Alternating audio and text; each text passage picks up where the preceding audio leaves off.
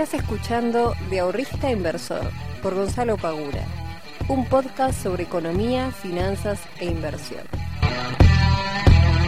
Muy buenas tardes, muy buenas noches y muy buenos días para todos y para todas. Bienvenidos y bienvenidas a un nuevo capítulo del podcast de Invertir en Conocimiento.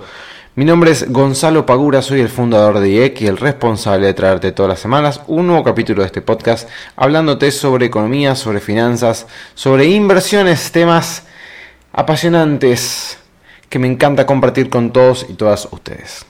Así que le doy la bienvenida como siempre a todas aquellas personas que estén recién llegando a este podcast, tienen un montón de capítulos para aprovechar, y aquellos que vengan siguiéndolo hace bastante tiempo, agradecerles como siempre la buena predisposición, la buena onda que me, tiran en redes sociales. Eh, la verdad que me pone muy contento que poder aportar un granito de arena y esclarecer algunos temas que ustedes mismos me van proponiendo en la semana. Y hoy voy a aprovechar una consulta que me hizo una persona el día lunes en Instagram sobre la quita de ceros a, el peso, que es una propuesta que está haciendo la oposición de quitarle dos ceros a la moneda local. Así que hoy voy a estar hablando un poco sobre eso y analizando a ver no sé si tanto analizando, sino más bien dando mi opinión y haciendo un repaso histórico de lo que fue la quita de ceros de nuestra moneda a lo largo de, los años. Eh, pero bueno, como siempre vamos a hacer un, este, un pantallazo de lo que está pasando en el mercado. Teníamos a Bitcoin en el comienzo de la semana, eh, o el martes, si no me quiero equivocar, Ayer fue la caída fuerte. Sí, está bien, lunes y martes. Em, en 32 mil dólares. Esperen que tengo el gráfico acá enfrente mío. Vamos a poner, ahí está. Em, habíamos llegado a un máximo de 32.300, sí, casi 400 dólares, 32.400 dólares. Em, y bueno, podíamos tranquilamente esperar una, una, baja luego de una suba que había hecho en dos días del 11%, o sea, una suba bastante importante para lo que es Bitcoin, un 11%. Eh, era esperable que pueda llegar a haber una baja, el tema es que fue sobredimensionada y cayó por debajo de los 30.000 haciendo un mínimo de los 29.320. En este preciso momento, mientras grabo esto, está 30.270, o sea, por encima de los 30.000 todavía estamos en una posición que nos puede llegar a dar cierta eh, esperanza, si se quiere, de que esto vuelva a buscar los 32 y que de ahí salga para arriba. Si miramos el gráfico de Bitcoin eh, en términos diarios, la vela esta importante que había eh, superado los 30.000 y pasado los 32, había quedado más que interesante luego de varios días de estar moviéndose en un rango de entre los 30 y los 28 y monedas, eh, había quedado bastante interesante, pero era importante que supere esa resistencia. El tema es que ahora retrocedió y estamos nuevamente en una posición en la cual no podemos prever demasiado para qué lado puede llegar a, ir. Si es que se termina la fuerza bajista y comienza un impulso alcista, todavía no lo podemos definir. La baja de ayer fue bastante importante, así que habrá que primero recuperar eso para luego empezar a pensar si podemos buscar nuevos horizontes o no. Por el lado del Standard Poor's arrancamos de menor a menor, eh, de, perdón, de menor a mayor.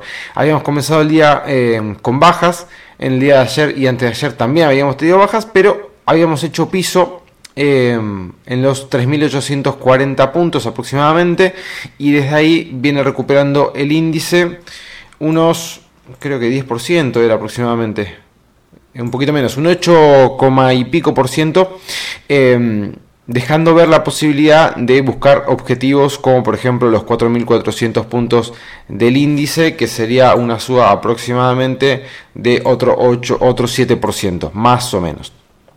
Así que, por lo pronto en lo que es Estados Unidos, tenemos un rebote que tranquilamente puede ser un rebote para que luego haya nuevamente un impulso bajista. Eh, no podemos decir demasiado, pero por ahora tenemos solamente un rebote y un testeo en el soporte de los 3.800 eh, puntos del, del índice. Así que, por lo menos, estamos en una zona más interesante. El dólar no hay mucho para decir y el Merval ha llegado hasta su resistencia y ha eh, retrocedido y hoy está levantando levemente, pero no se le ve demasiada demasiada fuerza a lo que es el, el Merval. Eh, los bonos siguen realmente muy bajos. eh, y me parece que no es una opción todavía viable hasta que no se solucionen un montón de cosas. Y lo que viene ganando mucho terreno es eh, toda la parte de renta fija indexada por inflación. Si nosotros vemos, y esto ya lo he comentado en, varias ocasiones, y hace poquito creo que he mandado también este, un, mail al respecto, todo lo que son el crecimiento de los plazos fijos UVAs, con, por ejemplo, también los fondos comunes que tienen eh, bonos indexados por ser, y es más, hay bancos que ya, por ejemplo, no el otro día un, muchacho de la comunidad me comentaba que no le ofrecía el Santander eh, la posibilidad de hacer por online banking el plazo fijo UVA, porque ¿qué es lo que le puede estar pasando a los bancos ahora? Están ofreciendo plazos fijos eh, UVA indexados porque se los exige el Banco Central, pero no tienen préstamos tampoco en UVAs. Entonces hay un descalce de tasa de interés importantísimo. Ustedes imagínense que son un banco eh, o una financiera, una persona que presta, y ustedes toman dinero de la persona y este, en función del dinero que, esa persona está depositando en el banco, lo pone en un plazo fijo con ustedes y ustedes le tienen que pagar inflación más una tasa de interés fija, ¿ok? O sea que la inflación puede ser del, no sé, 70, 200, 300 y ustedes le tienen que pagar eso más una tasa. Ahora, si del otro lado vos no tenés eh, préstamos a eh, inflación más una tasa de interés, estás en un problema, porque vos vas a estar pagando un montón por la inflación, pero después del otro lado no tenés préstamos para poder cobrar. Entonces se te produce un descalce de tasas y por eso evidentemente los bancos están intentando no ofrecer este, este instrumento que le sirve a un montón, eh, a un montón de personas. Creo que eh, si no lo ofrecen en, home banking, llamen al banco y rompanles eh, la paciencia, por no decir otra cosa, para, para que nada, para que les tomen el plazo fijo eh, UVA si es que lo quieren hacer, porque es una herramienta que realmente está buena y que es un salvataje para aquellos que quieran cubrirse de la inflación y quieran meterse en algo de renta fija sin correr este, demasiados demasiados riesgos. Así que si no lo pueden hacer por home banking, nada, llamen, insistan eh, y hagan un poquito de, ruido para que se lo puedan tomar y, y bueno, nada, que no se hagan los vivos en ese sentido. Bueno, gente, vamos a meternos en el tema del día de hoy, que es la eh, posible quita de ceros a nuestro, a nuestro peso, a nuestro ya conocido peso. Esto fue, eh, es un proyecto que quiere presentar la, la, oposición. Tengo acá mi machete para hacerles un resumen de lo que fue la quita de ceros, pero eh, se le pretenden sacar dos ceros al peso, este, dado que estamos teniendo obviamente una inflación muy alta y eso hace que haya una distorsión de, los valores de las cosas, básicamente. Cuando la inflación es tan alta y la pérdida de, valor en la moneda es tan importante. Em, ¿Por qué se le quiere quitar dos ceros al, peso? Bueno, básicamente por una cuestión de practicidad. Practicidad, perdón. Este, ustedes imagínense lo siguiente. Tenemos hoy billetes de hasta mil pesos. Aparte de que se le quiere quitar dos ceros al peso, también se querían imprimir billetes de valores más altos que los que ya tenemos. Se querían imprimir billetes, o, sea, o se propuso imprimir billetes de 2.000 y de 5.000 pesos. Cuando nosotros, recordemos que el billete de 200 pesos, el de 500 y el de 1.000 no hace mucho tiempo que está en circulación en términos de años. Si no me equivoco, me parece que fue el 2018-2019 no, eso no, no, me fijé, pero si mi, si mi memoria no me falla, creo que 2018-2019 es cuando se imprimen billetes por encima de los 100 pesos, si no me equivoco. Eh, cuando ya tenemos eso, hay un claro indicio que si estamos necesitando, necesitando billetes de este mayor denominación para poder hacer transacciones en el día a día para las personas, evidentemente estamos teniendo un problema con la pérdida de valor de la moneda, con los precios, con la inflación. Ese ya es un primer indicio. Ahora, cuando ya encima se pretende hacer billetes más grandes todavía y encima se pretende sacar ceros, bueno, entonces ya desde, desde el ala política ya se está viendo que hay un problema bastante importante si es que obviamente nosotros ya lo estamos sintiendo en los bolsillos, ¿no? Eso está claro.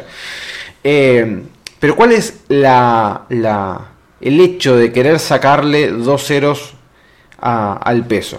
Bueno, hay una cuestión de que cuando nosotros, hoy por hoy, ustedes, todo el mundo lo sabemos, cuando vos vas a un kiosco, al supermercado, lo que fuera, hay muy pocas cosas que están por debajo de los 100 pesos, realmente.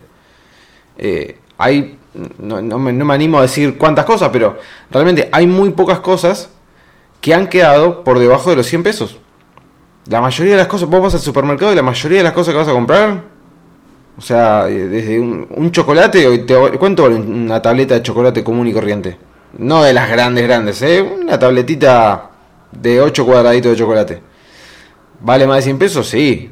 Vale más de 200 pesos. Bueno, entonces ya han quedado muy pocas cosas que estén por debajo de los 100 pesos. Hoy, por ejemplo, los comerciantes y demás no quieren billetes de 100 pesos. ¿Por qué? Porque un fajo, un, eh, 10 mil pesos, es un fajo enorme de billetes de 100.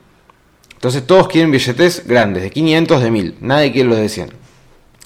Entonces se le, quiere, se le pretende sacar dos ceros al peso por una cuestión práctica. Y por una cuestión de que también si esto sigue avanzando y esto se sigue complicando aún más, va a llegar un momento que los precios de las cosas van a ser muy raras. Ustedes imagínense ir al supermercado y pagar, por ejemplo, eh, no sé, 10 mil pesos el papel higiénico. Eh, o vas a, comprarte, qué sé yo, este, una bandejita de, de, no sé, de carne para hacer milanesas y la pagas 30 mil pesos. Es raro. O sea, suena muy raro, suena muy ilógico, sinceramente, pagar 30 mil pesos por una bandejita de, qué sé yo, de 400 gramos de carne para hacer milanesas. Es raro, ¿no? O comprarte, no sé, una guitarra y pagar 7 eh, millones de pesos. O sea, ya el número millón, ya de chiquitos cuando vamos al colegio, ya es un número grande. O sea, che, un millón. Más allá de si sea pesos, dólares, lo que fuere. Ya la palabra millón, ya el número millón, tiene muchos ceros, es un número muy grande. Entonces, cuando ya llegas a ese punto, hay una distorsión impresionante de cuánto valen las cosas y ya no tiene ningún tipo de sentido nada. Entonces, por una cuestión práctica, se le pretende sacar dos ceros al peso, o es una propuesta, lo cual quedaría, por ejemplo, el billete de 1000 en 10 pesos, el de 500 en 5 pesos, el de 200 2 pesos, el de 100 1, 50 pesos, 50 eh, centavos, 20 20 centavos y 10 10 centavos. Entonces vamos a suponer que esto, que esto vaya eh, a suceder se le quitan efectivamente dos ceros a la moneda. Bueno, fantástico. Ya sabemos cómo quedan las este, denominaciones de cada billete. El de 1000 pasa a valer este, 100 y así sucesivamente. Fantástico. Ahora, ¿qué pasa con el salario de la gente? O sea, ¿la gente va a tener más plata ahora? No. No va a tener más plata. Es ficticio. O sea, ahora, no sé, lo que valía 1000 va a valer 100 pero tu salario también. o sea, tu salario también va a caer en términos nominales. Ahora, en poder adquisitivo no ganaste nada con la quita de ceros. Lo único que hace la quita de ceros es, si se quiere, normalizar un poco los precios en términos nominales.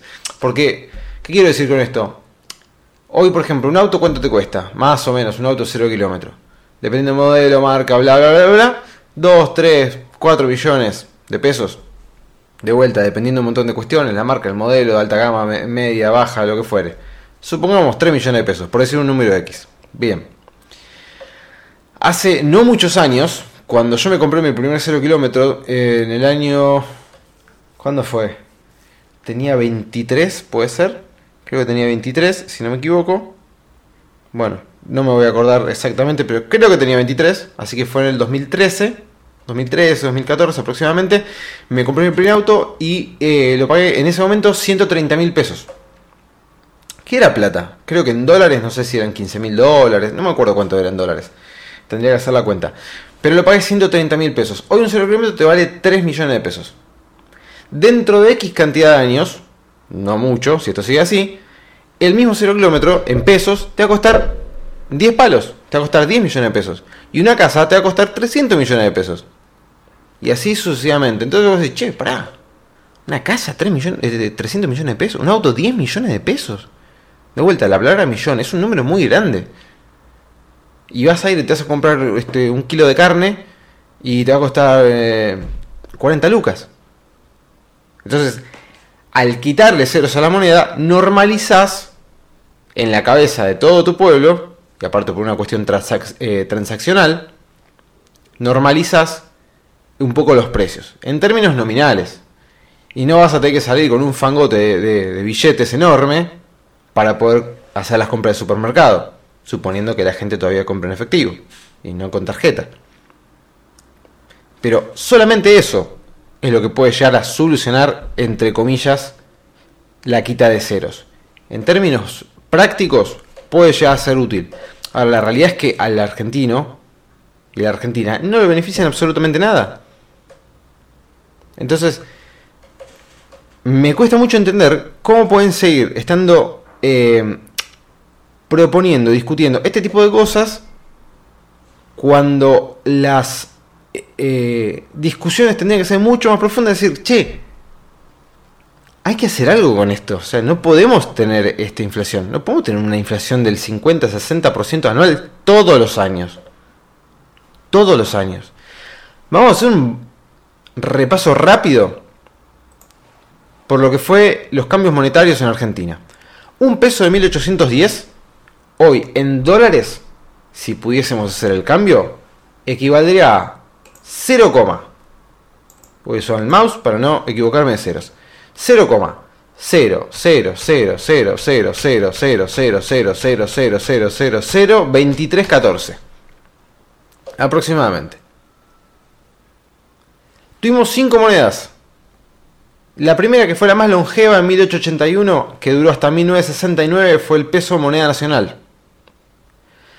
A esa moneda se la cambia por el peso ley 18.188 en 1970, se le quitan dos ceros. Aparece el Rodrigazo en, creo que fue 1975, una cosa por el estilo. 1975, 1976. En 1983, 13 años después de haber quitado dos ceros, se le quitan otros cuatro ceros, apareciendo el peso argentino. En 1985, dos años después nada más, se le quitan tres ceros de la mano del austral. Llega la hiper de Alfonsín, que supera el 3000% anual este, la inflación. Cuando aparece el gobierno de Menem, aparece el peso que hoy tenemos hasta el día de hoy y se le quitan 4 ceros al austral. 10.000 australes equivalía a un peso este, de los que tenemos hoy en día. Después viene la época del 90, el 1 a 1, que después termina estallando. Bueno, ya conocemos esa historia. Yo nací en 1990, yo no conozco otra moneda u otro peso que no sea el que hoy tenemos en, en la billetera. No viví una quita de pesos, de ceros, perdón. Porque yo nací, digamos, con la última moneda que es la que hoy tenemos eh, en el bolsillo todos nosotros. Con lo cual, no tengo la experiencia de decir, bueno, cuando se le sacan los ceros pasa esto, cuando... No lo sé. La verdad es que no lo sé. Pero sé que no es ningún tipo de solución. En términos eh, realmente reales para el poder adquisitivo de la moneda.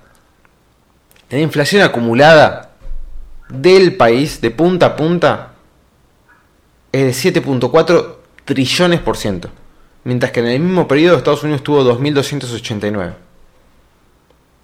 Entonces cuando nosotros, o cuando a cualquier persona que vive en Argentina le dicen, che, ¿por qué compras dólares? Bueno, tenés una historia, tenés más de 200 años de historia donde vienen haciendo mierda la moneda y uno dice, che, pero ¿por qué compras dólares? Y bueno, porque hace 200 años que viene en la Argentina haciendo bosta su moneda. Entonces cuando yo escucho a alguien que dice, bueno, pero nosotros tenemos una moneda, lo que tenemos que conseguir es que sea una moneda fuerte, confiable y que la gente quiera el peso y no quiera los dólares. Bueno, está bien. ¿Y qué vas a hacer? ¿Vas a cambiar 200 años de historia? ¿Los vas a borrar de la mente de todos nosotros y vas a hacer que la gente de repente confíe en el peso y no compre más dólares? Yo no, ojalá pasara, ojalá, ojalá, de todo corazón me encantaría que el peso siga y que el peso se convierta en una moneda fuerte y que no tengamos la inflación que tenemos y que logremos tener una inflación del 2% anual en pesos todos los años durante los próximos 50, 60 años, me encantaría. Pero bueno, lamentablemente tengo que basarme en lo que hace 200 y pico de años viene sucediendo que no es lo mejor del mundo. Entonces, cuando vos escuchas a alguien que te dice la solución es dolarizar o la solución es pasarnos a otra moneda, y bueno, no es tan descabellado. Yo lo he dicho, creo que no hace mucho, eh, no me acuerdo qué podcast lo dije, pero hablé sobre la dolarización. Eh, realmente a mí no me gusta, porque se pierde también este. Se pierde la soberanía de la moneda, se está bastante atado de lo que puede llegar a pasar en la economía de Estados Unidos y demás. Pero evidentemente por nuestro propio medio eh, no, no, no, estamos teniendo demasiados buenos resultados. ¿Qué sé yo? Ahora encima quieren cambiar de vuelta los, billetes. Ya lo, ya lo oficializaron ya no van mal los animales, ahora de vuelta a los próceres y le agregaron mujeres para hacer un poquito, estar un poquito más en sintonía de lo que pasa hoy en día. ¿Puedes dejar de hinchar las pelotas un rato y en vez de estar cambiando la persona, el animal, el, no sé, el, edificio que aparece detrás del billete, ¿por qué no se fijan a ver qué se puede hacer con la moneda este, y con, con, eso que, que tenga un valor real? No, cambiémosle, saquemos los animales y volvamos a los próceres, que es algo que no le importa a nadie. No le importa absolutamente a nadie. Si la gente no quiere los pesos encima, vos te pensás que le importa a ver si tiene un, pájaro carpintero si tiene el cabildo atrás, no le interesa. No le importa a nadie. Capaz que alguno que otro dice, no, sí, la verdad que volver a los próceres. Hagan una cosa, júntense todos, políticos, y digan, che, ¿qué ponemos? ¿Lo ponemos a Messi a la escaloneta o, ponemos próceres? Y no lo toquen más. A menos que el día de mañana haya una nueva moneda, el Austral 2.0, y lo quieren cambiar. Pero si mientras siga este, este peso, no lo toquen más. No tiene sentido hacerlo. Porque encima ahora nos tenemos que acostumbrar a un nuevo billete, buscarle toda la vuelta para ver que no sea trucho, che, mira que nuevo billete ahora va a tener estas características estas cosas de seguridad, hay que mirarlo así, asá, para que no sea trucho. Entonces, es otra cosa nueva más que le complica. No, no, no estás haciendo ningún favor a la gente, está complicando más. O sea, le estás metiendo un billete nuevo que se tiene que acostumbrar, que lo tiene que mirar de arriba abajo, que tiene que ver qué cosas son buenas, qué cosas son falsas. Basta, pónganse de acuerdo. ¿Qué ponemos? ¿La escaloneta? Ponemos a los veintipico que valen al mundial. Listo, pongámoslo, chao. Y que queden para siempre. No sé. Ponerlo al Diego, a Messi, a un par más y chao. No sé, no, no, le interesa a nadie. Por lo menos a mí no me interesa que, que esté en el billete. ¿Quieren estar los próceres? Fantástico, dejen los próceres, no toque más. A mí lo que me interesa es que la moneda tenga valor y que no se me esté devaluando el bolsillo cada dos por tres. Entonces, en vez de discutir pelotudeces, me encantaría que se pongan de acuerdo y digan, che, ¿qué hacemos? ¿Bancamos el peso? ¿Armamos un plan real como para que el peso tome fuerza y la gente pueda confiar en la moneda local? o nos pasamos al dólar, o nos pasamos al dólar australiano, o nos pasamos a Bitcoin, no sé, lo que sea.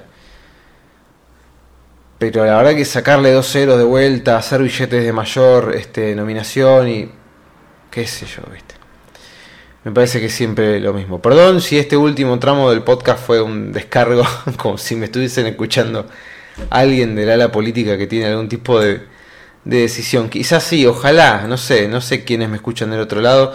Eh, lo que sé es que así, lamentablemente, no. Este tipo de cosas son las que no tendríamos que estar discutiendo ahora. Tendríamos que estar discutiendo, me parece, cosas más, eh, más de fondo y no de forma. Pero bueno. Gente, nos vemos como siempre la próxima semana. Les mando un muy fuerte abrazo. Que tengan un lindo fin de.